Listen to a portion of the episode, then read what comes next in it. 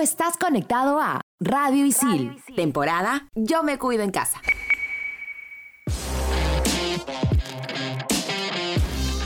En esta edición de En todas las canchas repasaremos lo mejor de las finales de la NBA 2020 y a su campeón, los Lakers, obteniendo su cuarto anillo en la historia 10 años después. Además, hablaremos sobre el legendario LeBron James, quien consiguió su cuarto MVP. Comenzamos con En todas las canchas.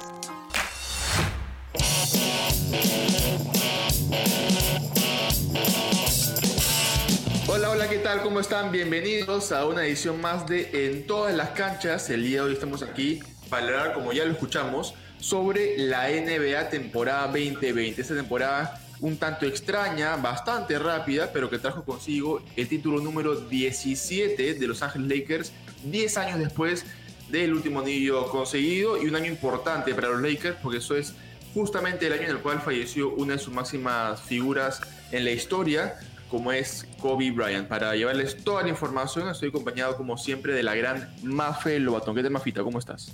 Hola Gabriel, ¿qué tal a todos los que nos escuchan? Muy contenta de estar una edición más aquí en, en todas las canchas y feliz porque hoy día vamos a hablar de, de un tema muy interesante como es la NBA y como bien decías al inicio, una temporada que ha sido diferente, ¿no? Pero ya para eso lo vamos a ir este, hablando más adelante. Sí, una temporada distinta, rápida, y que tuvo que variar mucho en el camino por este tema de, la pandemia, ¿no? del, coronavirus. Eh, se tuvo que hacer en una, una especie de burbuja, eh, pero eso vamos a hablar más adelante. ¿Qué te parece si comenzamos a hablar de lo que fueron eh, los partidos de, de esta final entre Los Ángeles Lakers y los Miami Heats? Una final que parecía ganada, o en todo caso se veía que Los Ángeles Lakers se le iban a llevar sin ningún problema, sobre todo por los primeros partidos de, de las sagas finales, ¿no? Sí, definitivamente creo que este, hay que primero decirle a la gente, ¿no? Que de repente no lo saben, que el ganador de las finales es el mejor de siete partidos, ¿no? Y los dos primeros partidos, definitivamente los Lakers apabullaron y aplastaron a los Miami Heat y parecía que ya la serie estaba definida. Pero creo que el punto de quiebre se da en el tercer partido, ¿no, Gabriel? Que los Miami Heat hacen un increíble esfuerzo liderados por Jimmy Butler, que hace un partidazo y, terminan ganando y un poco buscan emparejar la serie. Sí, eh, trataron de emparejar la serie. A ver, vamos a poner de nuevo en contexto a la gente. Claro, al final es lo mejor de siete partidos, pero estos, o sea, los que llegan a esta final, son los ganadores de las conferencias este-oeste. Eh, a inicio de año hicimos un programa especial justamente so- sobre NBA y explicamos cómo eh, se maneja el tema de, conferencias en la NBA. Eh, los Ángeles Lakers fueron los ganadores de la conferencia oeste y ganaron tanto sus partidos contra el Portland como Houston y contra Los Ángeles y contra Denver, perdón, sin ningún problema, ¿no? Por una diferencia de, de 4-1 siendo el mejor de, de estos siete partidos. Los Miami Heat, por otro lado, por el lado de la conferencia este, eh, también tuvieron, digamos, resultados similares, ¿no? 4-0 Indiana, 4-1 a Milwaukee y 4-2 a los Boston Celtics, que en algún momento fueron los, eh, los favoritos para llevarse esta, esta temporada. Tercer partido, como decías tú, Mafe, eh, jugado el 4 de octubre, se juega cada 2-3 días más o menos las finales de, NBA. Los Hits, por una diferencia tan solo de 11 puntos, lograron o intentaron en todo caso emparejar esta, esta serie contra Los Ángeles Lakers pero el cuarto partido, eh, a pesar de que la diferencia no fue tan amplia entre los Lakers y los Heat, eh, en el juego sí se vio una, una diferencia y se pusieron 3 a 1 los, los Lakers, haciendo más que evidente esa supremacía frente a los Miami Heat. Creo que es en el cuarto partido que esta dupla LeBron James y Anthony Davis es la que sale a relucir, ¿no? Y que muestra todo lo espectacular y, y que, que, también se entienden estos dos jugadores. Y ya parecía que la serie estaba sentenciada, que el quinto partido se jugaba ya por las puras y que los Lakers se llevaban. Pero otra vez los Miami Heat dieron un nuevo golpe así a todas las apuestas a la mesa y dijeron no, nosotros hemos llegado a la final y queremos este, llegar a un, a un sexto partido y otra vez este volvieron a ganar también por poquitísimo, ¿no? 111, 108 con unos minutos finales que eran parecían de película y terminan ganando este quinto partido. Sí, y en algún momento más fue cuando los Hits terminan ganando el, quinto partido, a pesar de que en esas finales había, los Lakers habían demostrado que habían sido superiores en el juego, se empezó a manejar la posibilidad de que los Hits ganaran el sexto partido también y se vayan al séptimo partido, ¿no? que suele ser el más, el más emocionante porque es el último. Y, pero no, no fue así. Los Ángeles Lakers creo que en el sexto partido sí pasaron por encima a los Miami Heat. 106 a, 93. Eh, una actuación increíble de, LeBron, quien terminó siendo el MVP de las finales, ¿no? El jugador más valioso de estas finales entre los, Ángeles Lakers perdón, y los Miami Heat. El cansancio también le jugó en contra a los Miami Heat y llegan a este sexto partido muy agotados incluso después del segundo cuarto, cuando se van al, tiempo, al descanso, ya había una diferencia de 30 puntos, entonces creo que ya no había vuelta atrás y LeBron James estaba decidido a, llevarse el título y lo que lo llevó también a ganar su cuarto MVP. Se acerca a lo hecho por, por Michael Jordan, ¿no? Está que, le pisa los talones a, Jordan con el tema de mayor cantidad de, MVPs en, finales, seguramente lo podré igualar. Pero quería preguntarte, Mafe, si tú también te emocionaste en la ceremonia de, premiación a Los Ángeles Lakers cuando Anthony Davis y LeBron, y LeBron James le dedican este nuevo anillo a, Kobe Bryant, ¿no? quien a inicio de año eh, falleció y tomaron como una responsabilidad y LeBron dijo ¿no? que él buscaba este año ganar el título por Kobe y lo logró y se lo dejó en, la ceremonia de, premiación. Fue muy emocionante y, dio mucha pena que no se le pudiera hacer un homenaje, digamos, con el público, con, toda la sala llena de, fanáticos, ¿no? Pero sí se, se, notó y fue muy sentido que todo el equipo, liderado por LeBron James y Anthony Davis, como bien decías, estaban volcados a dedicarle el título a Kobe Bryant creo que LeBron James lo dijo, ¿no? Desde que llegó en el 2018 a los Lakers, que él quería seguir con ese legado y, a partir de, su triste fallecimiento asumió esa responsabilidad y creo que eso también lo llevó a, jugar también estas finales, ¿no? Sí, LeBron James terminó siendo eh, el MVP de estas finales, logrando su cuarto eh, título, digamos, de, MVP eh, pero tiene tres anteriores, LeBron James. ¿Qué te parece, Mafe, si le damos pase a Bruno Risco para que nos hable un poquito sobre cuáles son los cuatro MVP conseguidos por el gran LeBron James?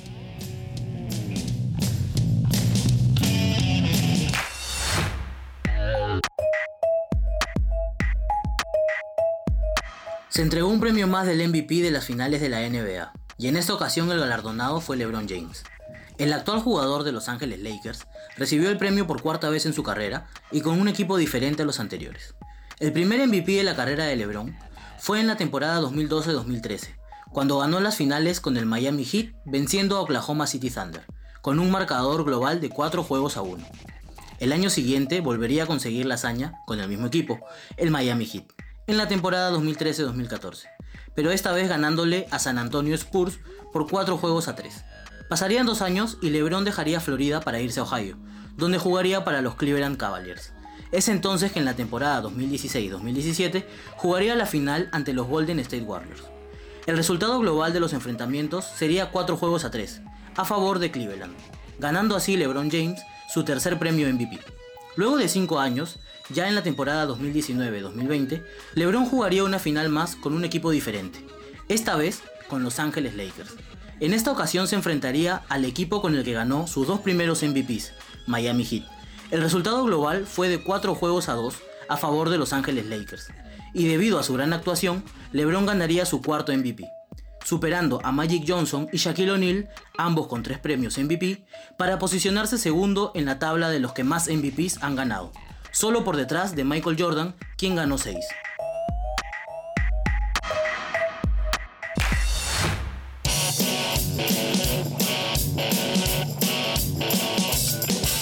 Ahí estaba el informe de, Bruno que nos contaba sobre los cuatro títulos de, MVP que tiene en su haber eran LeBron James, ¿no? Temporada 2012, temporada 2013, temporada 2016 y ahora en la temporada 2020. Una temporada que, como lo mencionamos al inicio de, de esta edición, fue bastante particular, sobre todo por la manera en la cual se aisló a los jugadores, ¿no? Se creó una burbuja en Orlando, tal y cual pasó, por ejemplo, con, con la MLS, pero esta fue una burbuja mucho más extensa, más fe, que se buscaba justamente que los jugadores no salieran de ella para evitarse con, eh, contagiados y pudieran terminar la temporada sin ningún problema.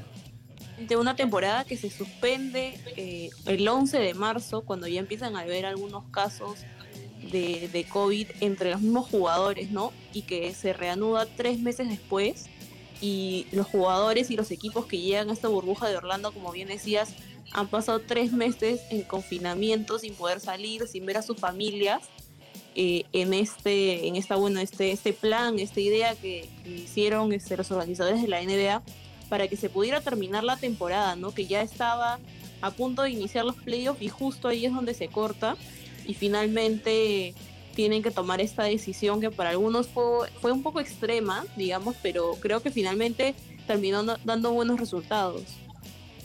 Sí, la NBA que tuvo a lo largo de, este año decisiones eh, un tanto extremas por momentos, pero creo yo que eficientes. ¿no? A los jugadores no se les obligó, por ejemplo, en, participar. También se dio la opción de utilizar unos anillos que detectaban síntomas eh, con tiempo de anticipación para que no contagiara a sus compañeros. Y el tema de, de la burbuja. Pero creo yo que si ponemos en contexto cuáles han sido los deportes que, mejores han, que mejor han vuelto, en todo caso, eh, creo que sin duda la NBA y por ahí tal vez la, Fórmula 1 eh, y alguno otro torneo, pero la NBA puede ser el que volvió con la mayor seguridad y, sin ningún caso positivo, ¿no? Sí, además pensando que en la NBA son tantos equipos, es tanta gente, ¿no? Es los equipos técnicos de cada equipo, toda la gente de la organización. Creo que en verdad lo supieron manejar muy bien, entonces yo creo que sí es de admirar lo que hicieron y, que en verdad sí mantuvieron la burbuja de Orlando, digamos, libre de COVID, ¿no? Porque no se registró, como decías, ningún caso dentro de la burbuja, no, no hubieron más, más problemas, ¿no? Más que el hecho de que los jugadores no podían salir, no ni ver este público había muy poquita prensa prensa seleccionada entonces este pero todo se dio bajo bajo los protocolos que se pedían no sí y es importante porque Estados Unidos ha sido y es el país más golpeado por el covid. Entonces en un país tan golpeado que se han tomado las decisiones para que vuelva un deporte eh, como la NBA que requieren una gran cantidad de, gente, no solo jugadores, sino eh, personal técnico, eh, no sé, por ahí médicos, eh, misma, misma prensa, como, como lo planteabas, ¿no? Que haya vuelto tan bien es realmente admirable, Mafe. Sí, sí, no, y definitivamente creo que va a quedar como un, un hecho histórico que lograran terminar la temporada, ¿no? Porque en un inicio se pensó que de repente se iba a suspender simplemente y que la temporada ya no, no iba a haber campeón ni nada, pero creo que, que finalmente también junto con la Asociación de Jugadores, los representantes de la liga, todos juntos sacaron adelante esto de la burbuja en Orlando para que finalmente se pudiera dar término a lo que es la temporada este 2019-2020. Sí, una temporada que nuevamente mencionó fue particular, pero no quita que la temporada 2020-2021 que la, siguiente también tenga eh, cuestiones particulares justamente por los Juegos Olímpicos, ¿no?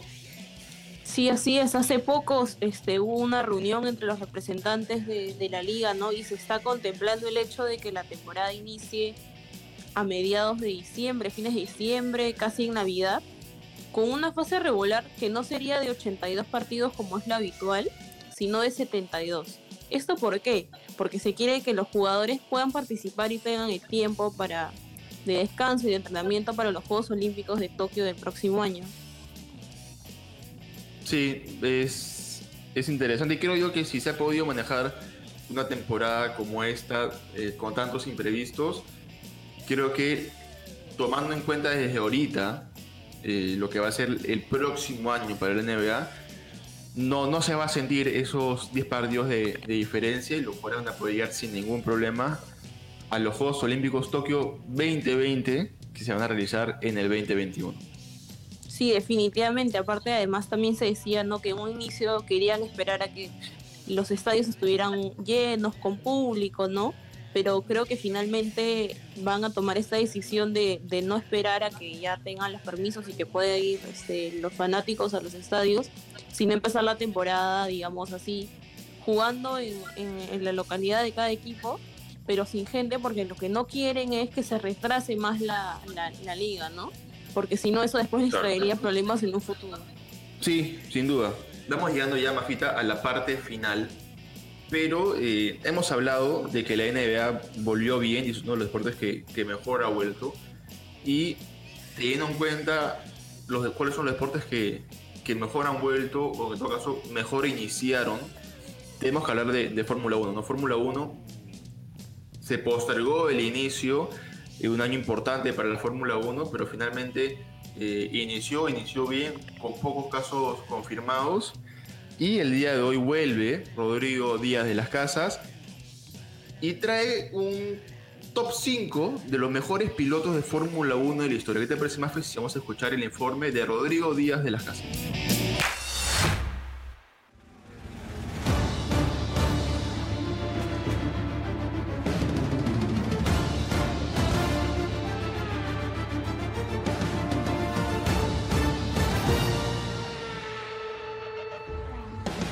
Amigos en todas las canchas, una vez más estamos aquí metidos en el maravilloso mundo de la Fórmula 1, esta vez con nuestro ranking de los 5 mejores pilotos de la historia de la máxima categoría. En la quinta posición tenemos a Allen Prost, quien corrió para el equipo McLaren, Renault, Williams y Ferrari, y logró 4 mundiales y un total de 51 victorias y 106 podios. En la cuarta posición tenemos a Sebastián Vettel. El alemán tiene 13 años en la Fórmula 1 y logró 4 campeonatos del mundo con el equipo Red Bull entre los años 2010 y 2013 y 5 años tiene el alemán en Ferrari con un total de 52 victorias y 120 podios. Actualmente será el nuevo piloto del equipo Aston Martin junto al piloto canadiense Lance Stroll. En el puesto número 3 está el argentino Juan Manuel Fangio, quien a pesar de correr solo 53 carreras, consiguió 24 triunfos y 35 podios con un alto nivel de competición para la época y un fabuloso rendimiento. Fueron 5 sus títulos logrados entre 1951 y 1957 con Alfa Romeo, Maserati, Mercedes y Ferrari respectivamente en la segunda plaza se coloca el británico de Mercedes Lewis Hamilton, con 6 campeonatos obtenidos corriendo para McLaren y Mercedes, logró 90 victorias y 158 podios. Y en primer lugar, con 7 títulos, 91 victorias y 155 podios, el Kaiser Michael Schumacher, siendo campeón con Benetton y Ferrari. Estos fueron los pilotos de nuestro top 5 pero no podemos dejar de mencionar a grandes pilotos de la Fórmula 1 como lo fueron Ayrton Senna, Nicky Lauda, Jim Clark, Nigel Mansell y Damon Hill, grandes leyendas en sus respectivas épocas y los mejores campeones de los últimos 20 años han sido Fernando Alonso, Kimi Raikkonen, Jenson Button y Nico Rosberg. Informó para en todas las canchas con lo mejor de la nueva Fórmula 1 y desde casa, Rodrigo Díaz de las Casas.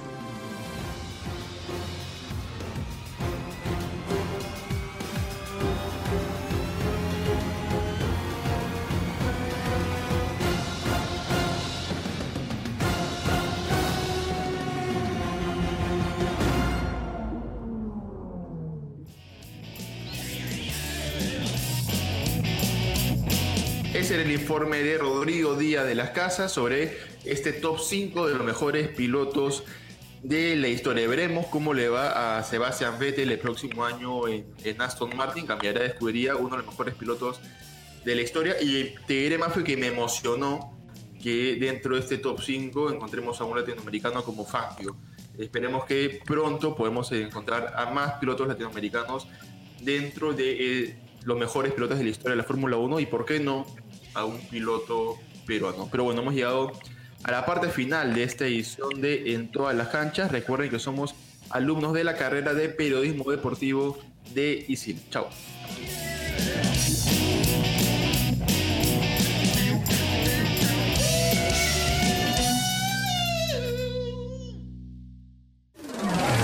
Encuentra un nuevo episodio de tu podcast favorito. Estreno los jueves. Los jueves.